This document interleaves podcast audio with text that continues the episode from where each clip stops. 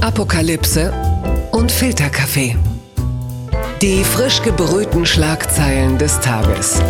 Mit Mickey Beisenherz. Einen wunderschönen Freitagmorgen und herzlich willkommen zu Apokalypse und Filterkaffee, das News Omelette. Und auch heute sortieren wir ein bisschen die Schlagzeilen und Meldungen des Tages. Was ist wichtig? Was ist von Gesprächswert? Und das weiß niemand besser als mein heutiger Gast. Sie ist Journalistin, Autorin des wunderbaren Buches Sheroes, Neue HeldInnen braucht das Land.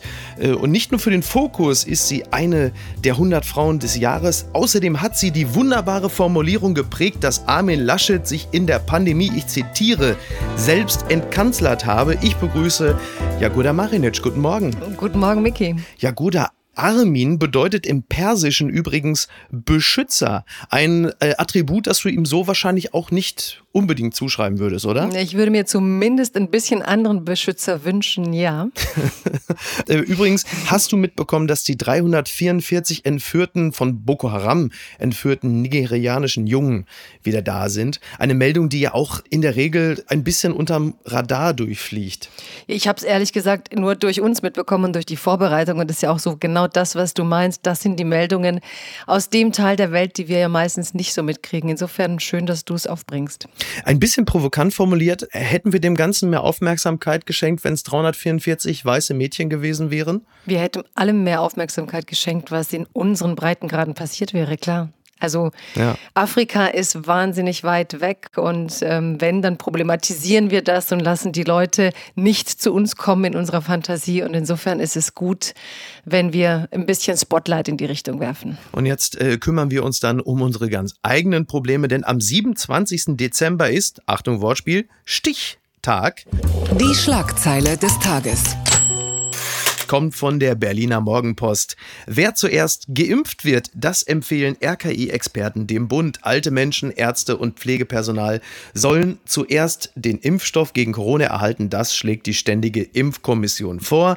Die STIKO hat am Donnerstag ihre offiziellen Empfehlungen für die Reihenfolge der Corona-Impfung veröffentlicht. Jagoda, äh, hast du schon nachgeguckt, in welche Kategorie du fällst? Ähm, ich komme auf jeden Fall ganz, ganz spät. Ich mhm. bin, glaube ich, diese hinter hinter der sechsten sozusagen Phase des Impfens und ich bin zugegebenermaßen da nicht ganz undankbar, denn so richtig zur Risikogruppe gehöre ich nicht. Also ich bin ganz froh, dass andere da zuerst dürfen. Ja. Und ähm, ich will jetzt nicht so klingen wie Jens Spahn, als die Briten geimpft wurden und sagen, gut, dass die das jetzt machen, weil hier wäre die Hölle los. Aber mhm. als so hypochondrische Natur bin ich ganz froh, wenn ich ein bisschen abwarten darf. Ach so, ja, das ist ja auch ein bisschen Teil der Wahrheit, ne? dass man einerseits zwar sagt, aber, aber, ich bin ja nicht systemrelevant. Das hat ja selbst Putin hat ja gesagt, naja, ich bin ja noch gar nicht dran. Ich falle ja gar nicht in die Kategorie. Auch so ein bisschen immer auf die blicken, die geimpft werden, ob, ne, wie gesagt, ob denen so ein drittes Auge wächst oder ob die dann doch verdächtig stark plötzlich ein Bein nachziehen. Ja, oder furunkeln oder wer weiß. Ja, so, danke, dass du es aussprichst. Ich finde, das Wort Furunkel klingt aus deinem Munde auch schon deutlich schöner als bei mir. Es ist wohl so, es gibt die sogenannte erste Phase. Da werden dann zum Beispiel Personen über 80 und Bewohner von Alten- und Pflegeheimen geimpft und Personal mit besonders hohem Ansteckungsrisiko in medizinischen Einrichtungen. Danach in Phase 2 Personen im Alter von über 75 und Personal mit hohem Ansteckungsrisiko in medizinischen Einrichtungen. Und dann kommen in weiteren Phasen Lehrkräfte, ErzieherInnen, dann äh, kommen Personen in Schlüsselpositionen der Landes- und Bundesregierung in Phase 5 und die Impfung von Personen unter 60 60 Jahren ist im aktuellen Stufenplan erst in Phase 6 vermerkt. Und da muss ich auch sagen, die, die Generation teilt sich ja fast ein bisschen auf in systemrelevante und vulnerable. Und dazwischen ist dann dieses Gewölle von Menschen, da sind dann tatsächlich wir. So. Aber wie du gerade richtig sagtest, so fürchterlich ist es auch nicht. Wann kriegen wir das Zeug denn dann? Also frühestens. Hast du ein Gefühl dafür? In der nächsten Herbst so frühestens, denke ich. Frühestens. Wahrscheinlich. Ne? Aber ne? weißt du, wenn du so von den Alten sprichst, das siehst du, war ja dieses wunderschöne Video von diesem alten Mann, der auf die Straße ging und sagte, ich bin ja 91 geworden und bin nicht so blöd, dass ich jetzt ähm, warte, bis mich das Virus holt. Ich hole mir erst die Impfung. Und da gab es so ein tolles Video, das viral ging. Und ich finde das schon ganz gut, gerade dass die Alten jetzt ähm, in Großbritannien so proaktiv rausgehen und sagen, ich, ich ich hole mir dieses Ding, weil ich lasse mich hier nicht von so einem Virus äh, ausrotten ne, in meinem Alter. Ich habe es geschafft und vielleicht schaffe ich auch noch die 100 irgendwie, als wären sie alles angehende Centenarians, die unbedingt 100-Jährige werden wollen. Ach ja, das stimmt. Das ist eigentlich ein interessanter Anspruch. Wobei zum Beispiel der Satz, ich habe das jetzt gemacht, scheißegal, was jetzt mit mir passiert. Äh, mit denselben Gründen haben Leute äh, höheren Alters sich vor ein paar Jahren für den Brexit in England entschieden. Äh, dass man nur am Rande. Ja, so intelligent, wie sie sich gerade impfen lassen, fragt man sich, wie sie damals eigentlich zum Brexit kamen. Aber das spielt wohl eben bei Nigel Farage der Rolle. Der hat sie ja alle ja, verführt. Das stimmt. Äh, übrigens hat ja Ian McKellen, der hochdekorierte britische Schauspieler, sich auch impfen lassen. Er fühlt sich euphorisch und er ist jetzt einer der Prominenten, die sich auch als Vorbild, denn es gibt ja auch sehr viele Menschen, die dem Impfstoff kritisch gegenüberstehen, hat sich impfen lassen. Und es ist ja die große Frage, welche Prominenten sind eigentlich gute Vorbilder, um die Leute zu Impfbegeisterten zu machen? Wer, wer wäre, wer käme denn in Deutschland in Frage? Wer wäre so ein Prominenter, der viele Impfskeptiker zum Umdenken bringen würde? Boah, das ist eine mega schwierige Frage. Also ich denke immer, dass die Helene Inter Fischer? Helene Fischer, wahrscheinlich für manche, aber für andere ja eben auch wieder gar nicht. Mhm. Ähm, Helene Fischer wäre aber schon ein Zugpferd für Deutschland. Oder? Ja. Boah, wie hieß denn dieser, dieser von der Schwarzwaldklinik? Müssten nicht so Leute an die erste Reihe, damit sozusagen die alte Generation motiviert wird? Ja, der Rolf, Na, du hast der Dr. Brinkmann. Der, ja, Klaus, ja, der lebt ja nicht mehr, Klaus-Jürgen Busso, aber sein, ich sag mal, sein, sein Stellvertreter auf Erden, der Bergdoktor, Hans Siegel, oh der müsste sich impfen lassen. Also das ist auch ein Appell jetzt an Hans Siegel. Er muss sich als erster impfen lassen. Er genießt hohes Vertrauen bei der Bevölkerung und zwar bei der breiten Bevölkerung. Im Grunde muss wahrscheinlich Iris Berben dran, mhm. also für viele, oder? Ja, das stimmt. Iris Berben und vielleicht beide einfach, der Bergdoktor und Iris Berben. Na, eigentlich habe ich überlegt, man müsste so entlang der Serien gehen, weißt du? Man müsste eigentlich so die Generation, wir haben ja Phasen, zu jeder Phase gucken, was war damals so die Popkultur mhm. und du musst jeder Generation die Serienhelden ihrer Zeit geben und vielleicht noch die Tagesschausprecherinnen und Sprecher ihrer Zeit. Ja. Und dann fängst du so ja. äh, mit denen, Lochis. die halt noch, und die Lochis, dann fängst du noch mit denen an eben, die da sind und äh, lässt sie Werbung machen. Wobei ich das ja insgesamt schon ziemlich krass finde, dass du dir so eine Show machst aus dem ganzen Impfen. Ne? Wir ja. leben halt schon in Zeiten so die Kardashians live, du bist bei jedem Atemzug ja, dabei und jetzt muss halt jede Impfung auch noch live sein. So ein bisschen unheimlich ist mir das schon, dass so ein popkulturelles Event aus dem Impfen gemacht wird. Aber jetzt überleg doch mal, das große Weihnachtsimpfen mit Helene Fischer im nächsten Jahr und dann noch so ein Slogan, weil atemlos durch die Nacht nur als Song gut ist. Das wäre doch, das wäre doch fantastisch, oder? Also ich sehe da was was ganz Großes auf uns zukommen. Wir können ja den Background-Core machen. Blattgold. Der Tagesspiegel schreibt, Macron positiv auf Corona getestet, der Preis der politischen Präsenz. Am Donnerstag wurde Frankreichs Präsident Macron positiv auf Corona getestet. In den Tagen zuvor hatte er noch zahlreiche persönliche Kontakte gehabt. Ja, der Élysée-Palast hat gemeldet, Macron hat Corona und das bringt natürlich auch einige ein bisschen in Aufruhr, denn er hatte sehr viele repräsentative Pflichten zu erfüllen und sehr viele Termine, unter anderem die Auslosung für die Rugby-WM. So, viele wünschen ihm jetzt gute Besserung. Müssen wir ihm Vorwürfe machen? Mm, ich denke schon. Also ich glaube, was man so liest, ist, dass er sich ja die feinen Dinner noch hat geben lassen, obwohl er ja so der Erste mhm. war, der äh, die coolen Corona-Grüße mit Ellbogen und Beinen und Füßen und was weiß ich wie gemacht hat. Ja. Aber jetzt so große Dinner im Élysée-Palast zu zehn, zu zwölf. Ich finde schon, dass er irgendwie einerseits nach vorne der große Bekämpfer der Pandemie, super streng zu seiner Bevölkerung, ich darf nicht raus ohne Papier.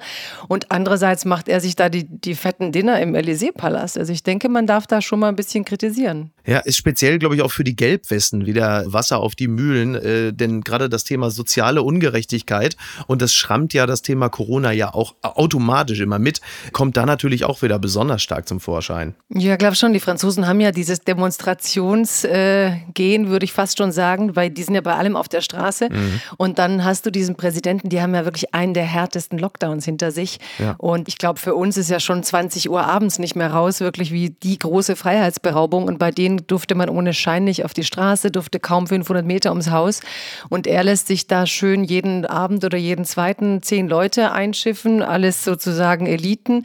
Und die dinieren dann schön im Élysée-Palast. Ich denke, dass die Gelbwesten da äh, ihre Meinung zu kundtun werden, ja. Ja, das nehme ich auch an. Hier in Deutschland haben wir einen Fall, gut, also von Macron ist dieser Mann weit entfernt.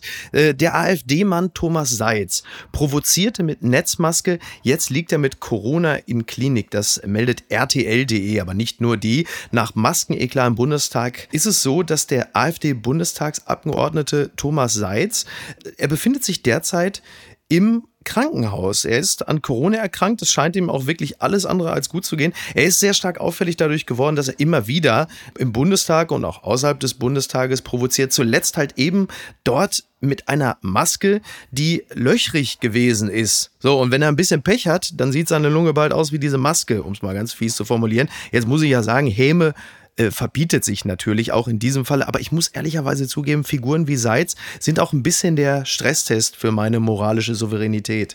Ja, ich glaube, da bin ich irgendwie, an, also da bin ich, da würde ich jetzt super gern mit dir ablästern, aber ich finde das so, äh, für Dummheit die Leute zu bestrafen, gesundheitlich, mhm. da fehlt mir äh, so der Hang zur Häme. Ja. Weißt du, so dass, ich meine, wie, wie dumm musst du eigentlich sein, um mit so einer löchrigen Maske auf Claudia Roth im Bundestag zuzulaufen und das witzig zu ja. finden? Weißt du, Humor ist ja eigentlich auch ein Intelligenztest. Ja. Und plötzlich kommt da so ein Typ, der durch seinen Nicht-Humor zeigt, dass er es echt nicht drauf hat und liegt jetzt irgendwo im Krankenhaus und kämpft um sein Leben. Ja. Manchmal denke ich, wir sollten die auch alle gar nicht bekannt machen, einfach behandeln und, mhm. und hoffen, dass sie die zweite Phase der Impfphase kriegen, weil sie ja. Äh, sozusagen gefährdet sind durch mangelnde Fähigkeit, die ganze Sache zu durchschauen. Ja klar, aber so ein Fall wie, wie Seitz ist natürlich auch immer ein klassischer Fall von Sieste. So, und da wir ja alle uns auch immer in so einer Art, ähm, es gibt ja diese autoritäre Aggression und auch immer dieser moralische Imperativ, äh, den wir äh, alle auch so ein bisschen vor uns hertragen. Und dann ist so jemand wie der natürlich auch immer sehr gut dazu geeignet, um allen, die halt vielleicht nicht auf unserem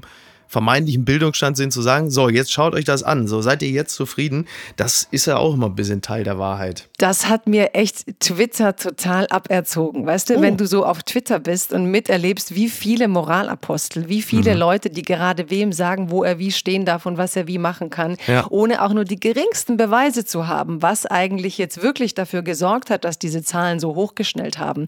Am Ende waren die ganzen Demos und was weiß ich halt überhaupt nicht schuld. Wir haben keine Fakten, die das beweisen.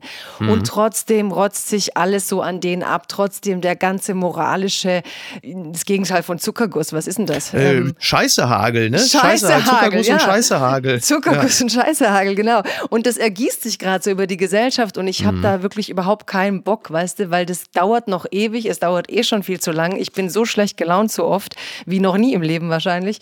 Und ich will einfach, dass wir es ein bisschen schaffen, uns gut gelaunt durch diese beschissene Zeit zu tragen. Das ist so mein Haupt Hauptziel. Und da verzeihe ich auch diesem Herrn XY. Ich sage ja immer nie die Namen von solchen politischen Akteuren. Ich vermeide die Namen ja sogar. Wie komme ich jetzt von der AfD nach Sachsen? Ganz schwer. Ich versuche es trotzdem.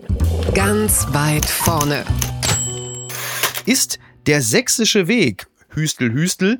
Der Spiegel schreibt, Corona-Krise in Sachsen. Kretschmer will Corona-Hotspots derzeit nicht abriegeln lassen. Sachsens Ministerpräsident warnt vor Hysterie. Ad-Hoc-Maßnahmen wie Ausgangssperren seien derzeit nicht geplant, sagt Michael Kretschmer. Man müsse zuerst die Wirksamkeit der Maßnahmen abwarten. Da würde ich Michael Kretschmer grundsätzlich sogar erstmal zustimmen. Wäre Michael Kretschmer nicht auch derjenige gewesen, der schon in einer Frühphase der Ministerpräsidentenkonferenz, als es darum ging, die Maßnahmen zu verschärfen, auch schon vor Hysterie warnte und zu denjenigen gehörte, die Angela Merkel so ein bisschen den Strich durch die Rechnung machten, wenn es darum ging, frühzeitig die Maßnahmen zu verschärfen. Das macht ihn leider ein bisschen weniger glaubwürdig, als das möglich wäre. Ja, und vor allem ist es ja der Typ, der vor kurzem so in den Nachrichten saß, mit dem Schal, mit dem geknickten Kopf mhm. und der schlechten Haltung und gesagt hat, wir haben das alle nicht kommen sehen, weißt du? Ja. Und parallel hast hast du hier den äh,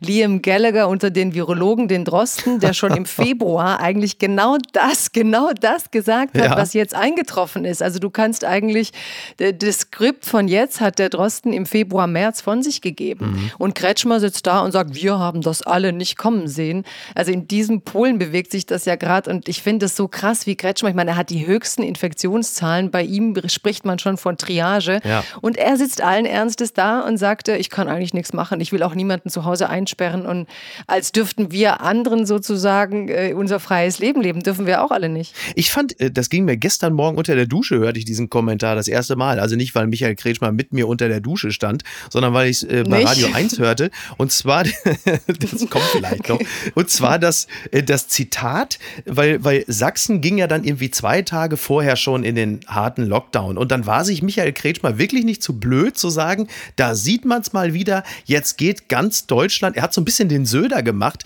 jetzt geht ganz Deutschland den sächsischen Weg. Und da dachte ich auch, naja, also für jemanden, der es so dramatisch verkackt hat, ist das schon eine enorme Dickhodigkeit. Jetzt plötzlich zu sagen, Deutschland geht den sächsischen Weg, da dachte ich, Respekt, muss man erstmal drauf kommen. Ich glaube, er sieht das so als latente Vorarbeit, weil er sich das sozusagen politisch wünscht. Aber ich denke, da wird er so in der Zukunft von Deutschland auch enttäuscht werden. Deutschland geht wahrscheinlich nicht den sächsischen Weg und da sind wir alle ganz froh drum. Jetzt kommen wir vom, äh, wie, wie nanntest du ihn, Liam Gallagher, der Virologen, zu dem, tja, da habe ich jetzt noch kein Äquivalent zu. Wir kommen zu ihm hier.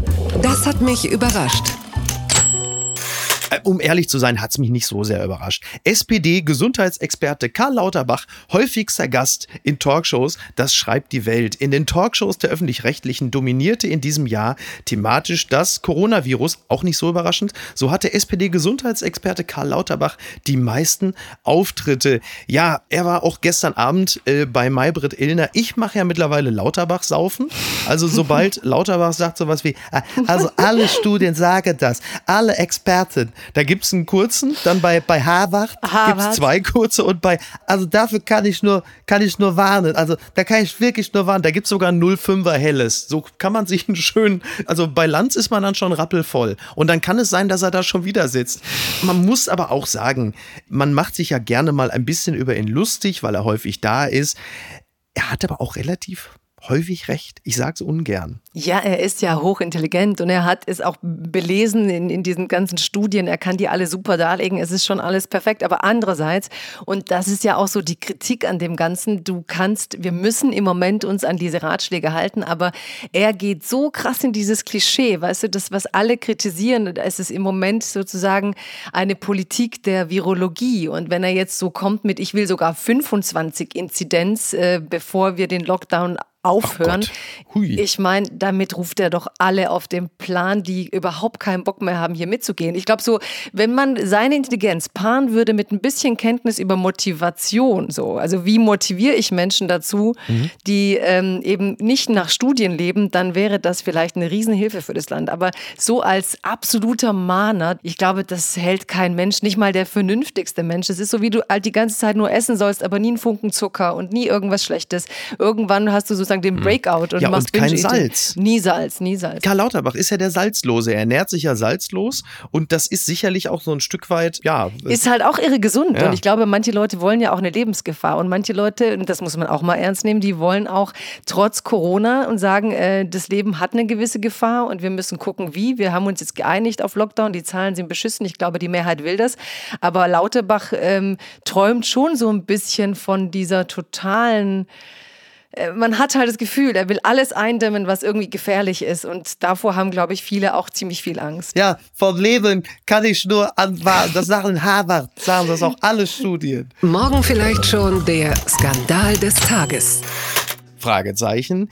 Der Merkur schreibt, nach massivem Corona-Ausbruch bei Amazon, Verdi erhebt schwere Vorwürfe und stellt eindeutige Forderungen. Es war so, dass am Mittwoch bekannt wurde, dass sich rund 61 Amazon-Mitarbeiter in einem Verteilerzentrum in Bayreuth mit dem Coronavirus infiziert haben. Auch an Standorten in Hannover und Niedersachsen soll das geschehen sein. Ja, und jetzt fordert man natürlich besseren Arbeitsschutz für die Mitarbeiter. Da kann man sagen, also schneller als Pakete von Amazon kriegst du dann nur nur Corona. Ist Jeff Bezos der Clemens Tönnies des Versandhandels? Ja, und ich würde jetzt ganz gern Jeff Bezos und Armin Laschet, weißt du, so zuständigkeitshalber, hat zwar mhm. nichts miteinander zu tun, aber so die beiden Kompetenzen zusammenbringen. Den großen Ausweicher und den schwachen Beschützer. Das wäre jetzt so perfekt, ja. Weil dann hättest stimmt, du die ja. totale mediale Empörung darüber, dass nichts geschieht. Weil, weißt du, ich habe neulich gelesen, Jeff Bezos hat durch die Pandemie so viel verdient, dass wenn er jedem seiner Mitarbeiterinnen und Mitarbeiter 105.000 Dollar gäbe, hätte er immer noch so viel wie zu Beginn der Pandemie. Also, dass dieser Kerl es nicht schafft, dass seine Belegschaft sicher arbeiten kann, dass wenn die Leute krank sind, dass sie die bestmögliche Quarantäne kriegen und was weiß ich, dann fragst du dich, wer eigentlich? Jeff Bezos war doch auch der Einzige, der richtig geschwitzt hat, als er von dem Impfstoff gehört hat, oder? Da war doch klar, schade, jetzt ist die schöne Zeit vorbei. Genau, da enden die Pakete. Ja, genau. Zu Jeff Bezos ist mir so unheimlich und ich würde ja den Typen am liebsten total versteuern. Also ich würde ihm 50 Prozent seiner meines ganzen Vermögens gerne wegnehmen und verteilen für alle Armen dieser Welt und dass alle, die jetzt sozusagen im Einzelhandel äh, durch den Lockdown ihre Existenz riskiert haben, dass diese Leute irgendwie steuerliche Hilfen kriegen, weil Jeff Bezos Reichtum, der ist so pervers. Ich glaube, in, in der Geschichte der Menschheit war überhaupt selten ein einzelner Mensch so reich wie Bezos. Ich glaube, er hat Stand jetzt in diesem Jahr rund 70 Milliarden plus gemacht. Ja, was machst du eigentlich? Für jemanden, der eine Scheidung von rund 40 Milliarden hatte, ist es gar nicht so schlecht gelaufen. Ja, also man müsste halt seine Ex-Frau sein, dann könnte man noch was ausrichten auf der Welt. Aber es ist so wahnsinnig und ich, ähm, ja, ich würde mir einfach wünschen, dass jetzt wirklich alle sagen, diese Pandemie muss Bezos sein halbes Vermögen kosten und nicht verdoppeln. Gewinner des Tages ist, und wir machen es kurz, weil es geht um Fußball und dafür interessierst du dich nicht so sehr. Wir melden es trotzdem, Robert Lewandowski ist Weltfußballer geworden. Da kann man ja nur gratulieren. Er hat ja mit den Bayern das Triple gewonnen und auch ansonsten so ziemlich alles ist überall Torschützenkönig. Das ist meines Erachtens wirklich absolut verdient und ich bin alles andere als ein Bayern-Fan, aber so viel, äh, äh, sagen wir mal, Differenzierung muss erlaubt sein. Hansi Flick wiederum ist nicht Welttrainer geworden. Das hat Jürgen Klopp geschafft. Der ein oder andere wundert wundert sich, denn er ist ja nur Meister mit Liverpool geworden, während äh, Hansi Flick den Champions League-Titel geholt hat mit dem FC Bayern. Hast du das verfolgt? Äh, wahnsinnig. Also ich war ganz nah dran und war echt, konnte kaum schlafen. Es war echt heftig, aber dann kamen die Ergebnisse und ich konnte, ähm, habe wieder Frieden gefunden. Du, Miki, ich, ich, ich, ich krieg eigentlich nur EM und WM mit und da fieber ich wirklich bis zum letzten Spiel. Aber ganz ehrlich, Lewandowski, die anderen waren ja Messi und Ronaldo. Mhm. Und das sind ja so Stars, die kenne auch ich, die ich null Ahnung habe von Fußball. Aber bei Lewandowski, ich habe den voll verpasst, ganz ehrlich. Also lass mich nicht über den reden, ich kenne den nicht. Da kannst du mal sehen, wie viel Unrecht dem Mann in den letzten Jahren geschehen ist. ich glaube, der wurde medial einfach ausgelassen, weil, weil ich meine, Messi, wer kennt nicht Messi? Wer kennt nicht die Story vom kleinen Messi, der nicht wachsen konnte, aber dann der Fußballer der Welt wurde? Wer kennt nicht Ronaldo? Oder ich bin ja eigentlich Zlatan Ibrahimovic-Fan. Also wenn du ein Team von mir willst, ich ah, nehme Zlatan. Den liebe ja? ich. Ja, ja den das liebe ist ich. so meine große Fußballliebe. Ja? So ja. dieser Wahnsinn, dieses ja. Spiel mit dem Größenwahn. Fantastisch. Aber jetzt Lewandowski, ganz ehrlich. Cooler Name, aber ich habe nicht mal ein Gesicht dazu. Du hattest mich schon beim Z wie Slatan. Ähm, da können wir uns immer drauf einigen. Ja, Slatan ist halt so geil, oder? Sly, der Beste. Das Kleingedruckte kommt auch vom Spiegel. Nach schwedischem Vorbild Dänemark macht beidseitige Zustimmung zum Geschlechtsverkehr verpflichtend.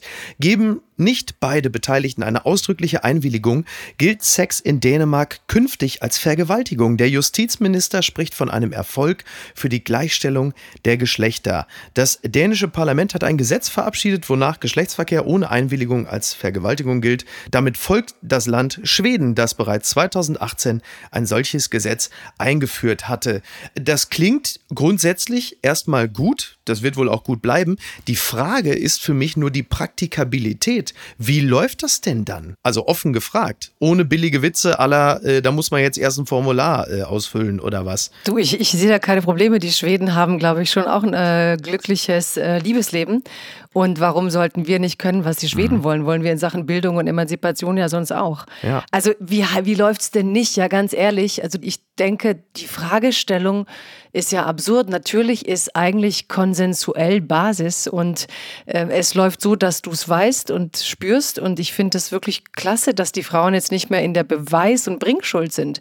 Also es ist praktikabel, weil du dir in die Augen siehst und das Ja muss irgendwie da sein. Genau, also das, da sind wir natürlich ich glaube, wir werden auch, wie man so schön sagt, on the same page bleiben. Ich meine tatsächlich nur, wenn es die Uneindeutigkeit im Nachhinein gibt, wenn ein Teil von beiden sagt, ich habe meine Zustimmung nicht gegeben. Es gibt ja in dem Falle nichts Verbindliches im Nachhinein. Ich, ich meine wirklich, wie lässt sich das lösen? Also ich glaube, du und ich wissen ungefähr, wie einvernehmlicher Sex sich anfühlt. Aber ich meine tatsächlich, wenn es mal zu einer Auseinandersetzung gerichtlicher Natur kommt, wie lässt sich das im Nachhinein noch herausfinden? Ja, am besten holst du da so einen Experten aus Schweden, der schon solche Fälle vor Gericht hatte und der es erklärt. Im Normalfall gibt es hm. eigentlich keinen Grund, das Gegenteil zu behaupten. Und genau damit will ja sozusagen so ein Gesetz auch aufräumen, ja. dass die Einvernehmlichkeit nicht Basis wäre. Und ich finde es schon richtig, die rechtliche Grundlage dafür dafür zu schaffen, dass Sex einvernehmlich sein muss, weil es gibt schon Typen, die halt tatsächlich sagen, ähm, es gibt einen bestimmten Punkt, da gibt es kein Nein mehr. Mhm. Und das juristisch umzudrehen und die Männer in einer Welt aufwachsen zu lassen, wo sie ganz klar drüber nachdenken müssen, kommt von dieser Frau wirklich ein Ja, finde ich richtig. Und ich mache mir jetzt nicht so viel Sorgen um den äh, Missbrauch. Ist ja auch nicht jeder Julian Assange muss irgendwie in die Botschaft der äh, Bolivianer oder wo, Ecuador gebracht werden. Also die meisten ja, Paare bewegen sich ja auf einem normalen Boden, wo das möglich sein sollte. Also meinst du, das ist eher ein Denkanstoß für männliche Vertreter, grundsätzlich erstmal über die Einvernehmlichkeit des Geschlechtsverkehrs mal nachzudenken? Genau, weil die Gesetzeslage anders sind, werden Männer anders aufwachsen. Also sie werden mhm. einfach wissen, Einvernehmlichkeit ist etwas, auf das ich zu achten habe. Und dann hätte es auch juristische Folgen, wenn ich es nicht tue. Du kriegst ein ganz anderes Bewusstsein. Du kannst eben nicht mehr diese blöden Metaphern von ich nehme mir die, ich hole mir die. Das sind ja alles so ja. Narrative, die in unserer Gesellschaft auch in Filmen teilweise verbreitet werden. Ich bin wirklich gedanklich schon in so einer Black Mirror-Welt äh, und meine das gar nicht negativ, aber tatsächlich, wo beide kurz in so einem Moment sich in die Augen sehen, ja, alles klar, und dann irgendwie mit dem mit Face ID oder mit dem Daumen einmal kurz draufdrücken und sagen, jo, alles klar und los geht's. Da kannst du mal sehen, ich habe wirklich zu viele von diesen Serien geguckt, nee, dass ich, ich glaub, das Ganze schon technisch. Nee, sehe. ich glaube, dass sich das sozusagen auf das Liebesleben der Menschen gar nicht so auswirken wird, sondern dass sich das ähm, mehr dann vor Gericht auswirken wird bei Frauen, die Gewalt erfahren haben. Mhm. Ich glaube nicht, dass Liebespaare, wo es eine intakte Kommunikation gibt, dass die in Gefahr laufen, durch solche Gesetzgebungen in irgendwelche künstlichen Bejahungen oder Verneinungen zu kommen. Weil wer sich liebt, der kommuniziert. Entzauberte Scheinriesen. Das gilt in diesem Falle für Tom Cruise, wobei als Riese ist er den wenigsten vorgekommen. Web.de schreibt, George Clooney springt für Tom Cruise in die Bresche. Hollywood-Star George Clooney hat seinen Kollegen Tom Cruise nach dessen Schimpftirade am Set von Mission Impossible 7 verteidigt. Cruise hatte sich Crewmitglieder zur Brust genommen, die gegen Corona-Regeln verstießen. Das ist auf einer Tonaufnahme zu hören, die The Sun vorliegt. Ja, also er hat wirklich extrem gewettert, er ist aus der Haut gefahren, er hat getobt wie zuletzt bei Oprah auf dem Sofa. Da ging es allerdings um die Liebe zu, äh, wie hieß sie, Katie Holmes. Äh, und es ging darum, dass Mitarbeiter sich am Set nicht an Corona-Regeln gehalten haben. Und da sagte er halt so Dinge, wenn ihr, wenn ihr euch nicht künftig daran haltet, dann seid ihr einfach gefeiert. Äh, es geht hier um Millionen und wir versuchen tausende Jobs zu erhalten. Ich muss sagen, ich konnte seine Wut nachvollziehen, bin mir allerdings noch nicht ganz sicher, ob diese ganze Geschichte nicht auch eine gewisse Form des PR-Stunts ist, denn man weiß ja, dass Tom Cruise sich in der Regel immer unter Kontrolle hat und nur dann nicht unter Kontrolle hat, wenn er Emotionen publikumswirksam vorspielen will. Ja, er ist ja Schauspieler, warum sollte das nicht können? Ne? Ja. Also klar ist es ein PR-Gag, weil du kriegst jetzt mit, dass es da diesen Film gibt mhm. und jeder redet drüber, George Clooney redet schon drüber, ja. immer, there's, äh, es ist eigentlich ein perfekter Ding, aber was ich daran eigentlich interessant finde, ist ja so den Stellenwert von Wut, weißt mhm. du, so ein richtig geiler Wutausbruch und eigentlich ging es ja viral und die Leute fanden es auch cool, weil es mhm. mal eine klare Ansage war. Es ist eben nicht so dieses Hintenrum und äh, ich glaube, heute ist ja auch immer irgendwie so eine Polizei, was darfst du, was darfst du nicht. Ja. Und ich meine, er bezahlt den Laden, er organisiert den Laden. Es geht um Leben von Menschen. Warum soll er da nicht mal durchticken und sagen, hey, baut hier keine Scheiße. Ja. Ich, ich will nicht, dass ihr Leute gefährdet. Und wenn, wenn ihr euch nicht dran haltet, dann fliegt ihr. Ja? Ist jetzt nicht sozusagen gewerkschaftliches Deutsch, aber ich finde es als Ansage relativ sympathisch, weil klar. Ja, Cruz ist also äh, offensichtlich kein Corona-Leugner. Gut, man muss sich auch im Leben für eine Sekte entscheiden. Von daher ist das ja auch schon wieder okay. Und immerhin sagt er nicht, dass ihn sein Gott beschützt, muss man mal sagen faktenbasiert kann er noch denken gibt ja so Leute, so, so Esos, die sozusagen gerade denken, sie werden vom Himmel beschützt. Ja, für mich ist ja ehrlicherweise äh, die katholische Religion vielleicht die bestalimentierte Verschwörungstheorie ever. Aber bevor ich jetzt, äh, ich bin ja sogar noch zahlendes ja, gut, der Mitglied, katholische ne? Gott und der evangelische, die halten uns ja auch, äh, schützen uns ja auch vor Corona. Ja, absolut richtig. Das hat ja wirklich schon sehr häufig sehr gut passiert, wenn man sich speziell das Infektionsgeschehen in Kirchen anguckt. Manchmal hat man echt das Gefühl, dass Gott uns sagen will, jetzt haut endlich ab, ich will euch nicht. Die und Markus Söder, die die Götter, die katholisch-evangelischen Götter und Markus Söder. Was kommt, das Gefühl hole ich mir noch schnell ab. Du, ich habe auch das Glück, dass die Markus Söder immer einladen, wenn ich mal in Talkshows bin. Irgendwie ist immer auch Markus Söder da. Also ich weiß nicht, äh, was es ist. Und beim ersten Mal hat er mich so weggeredet. Dann haben irgendwie meine, meine Fußballkumpels, ich habe nämlich Leute, die interessiert das, haben dann irgendwie zu mir gesagt, Mensch, hört der sich gerne reden. Die interessieren sich nämlich nicht für Politik. Und alles, was bei denen hängen blieb, ist, was er mal 20 Minuten Monolog gehalten hat in der Talkshow. Ne? Ach, krass. Also Markus Söder ist so der geilste Monologisierer Deutschlands. Du hast noch nie dem Typ eine Frage gestellt und er hätte sie beantwortet. Der redet einfach. Ich finde es ja irgendwie echt eine Gabe so. Einen, äh, den ich übrigens viel lieber monologisieren höre, das ist Karl-Josef Laumann, der Gesundheitsminister von NRW, der Schattenkanzler, der Kurt Buchsensaurus aus dem Münsterland. Er hat jetzt gerade noch mal gesprochen in NRW über Partys und da sagte er sinngemäß, äh, es gibt keine Partys, Punkt. Keine Feiern in privaten Räumen, Garagen, kein Treckershoppen. Ordnungsämter können ja wohl noch unterscheiden zwischen dem Spielen unterm Weihnachtsbaum mit den Enkeln und Partys. Das würde ich auch noch hinkriegen. Treckershoppen. Kanntest du das? Treckershoppen, was Ja. ist denn das? Nee, Das ist, so eine, das ist, glaube ich, so eine Münsterländer Bauernnummer, wo einfach mehrere Bauern mit ihren Treckern zusammenkommen und saufen. Und das ist für Karl-Josef Laumann so eine Art, sagen wir mal, Coachella äh, für Münsterländer. Geil, das sind so die Truck-Partys bei den Ja. Amerikanern, wo Ja. sie dann alle grillen, so neben ihren Dingern. Toll, oder? Ich finde diesen Laumann ja auch geil, weil der hat ja auch diese authentische Wut. Also dieses so Ding, hey, ich, ich sag jetzt mal, woran ich bin und alle blicken ihm in die Karten. Ich glaube, uns fehlt so ein Reden. Mhm. Wir brauchen viel mehr von Leuten, die so, ich habe auch, auch so, so mal zu sagen, wir, die Verwalter der Pandemie, wir hocken eigentlich immer mit dem linken Bein schon im Gefängnis und dann schimpft er das so raus in 30 Sekunden am besten. Ich mag das sehr. Ja, wer nach der Pandemie nicht den Landesrechnungshof am Arsch hat, der hat was falsch gemacht. Besser geht's doch nicht. Genau. Ach, ich liebe ihn wirklich. Hinten raus, kurze Frage. Was ist dein Lieblingsweihnachtslied? Rudolph the Red-Nosed Reindeer had a really na na na. Ich glaube so, ne? Dieses, Ja, schon- Aber eigentlich, ganz ehrlich, dieses Rudolph the Red-Nosed Reindeer fand ich als Kind total süß. Aber was ich ja echt schon liebe, ist dieses äh, kitschige Band-Aid. Ich bin halt voll das Kind, ne? Mit Ah. Okay. Sting und Bono Ah, schon gut. und äh, dieser Ja. pure Kitsch. Ja.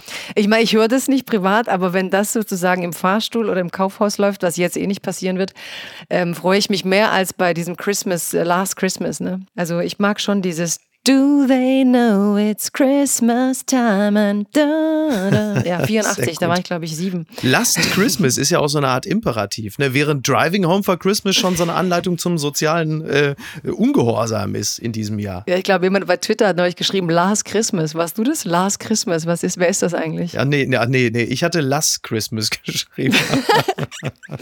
oh Mann. Ja, Goda, ich danke dir sehr. Wir sind am Ende angekommen, leider. Micky, und am Ende muss ich noch sagen, am Ende muss ich dir noch sagen, dass ich Jagoda heiße. Und also, ich habe dich immer falsch mit Jabi Jagoda, Aber es macht ne? ja gar nichts. Ich bin da immer so scheu und brauche immer 30 Minuten. Weißt du, woran das liegt? Nee. Das, woran? weil, weil der Kollege im äh, Studio 9 dich mit Jagoda anmoderiert hat. Und deswegen ist das bei mir hängen geblieben. Der Corbinian Frenzel, ja, der weiß das eigentlich. ja, der hat es aber damals falsch gesagt. So, ich Ja, schiebe ihm das in Nee, die ich- Schuhe. Ja, schieb ihm das bitte in die Schuhe. Nee, Ich mach, heißt ich mach den Söder und schieb's ihm in die Schuhe. es wird der Beißenherzweg, weißt du? Der einmalige Beißenherzweg. Jagoda, ich danke dir sehr. Das war sehr schön.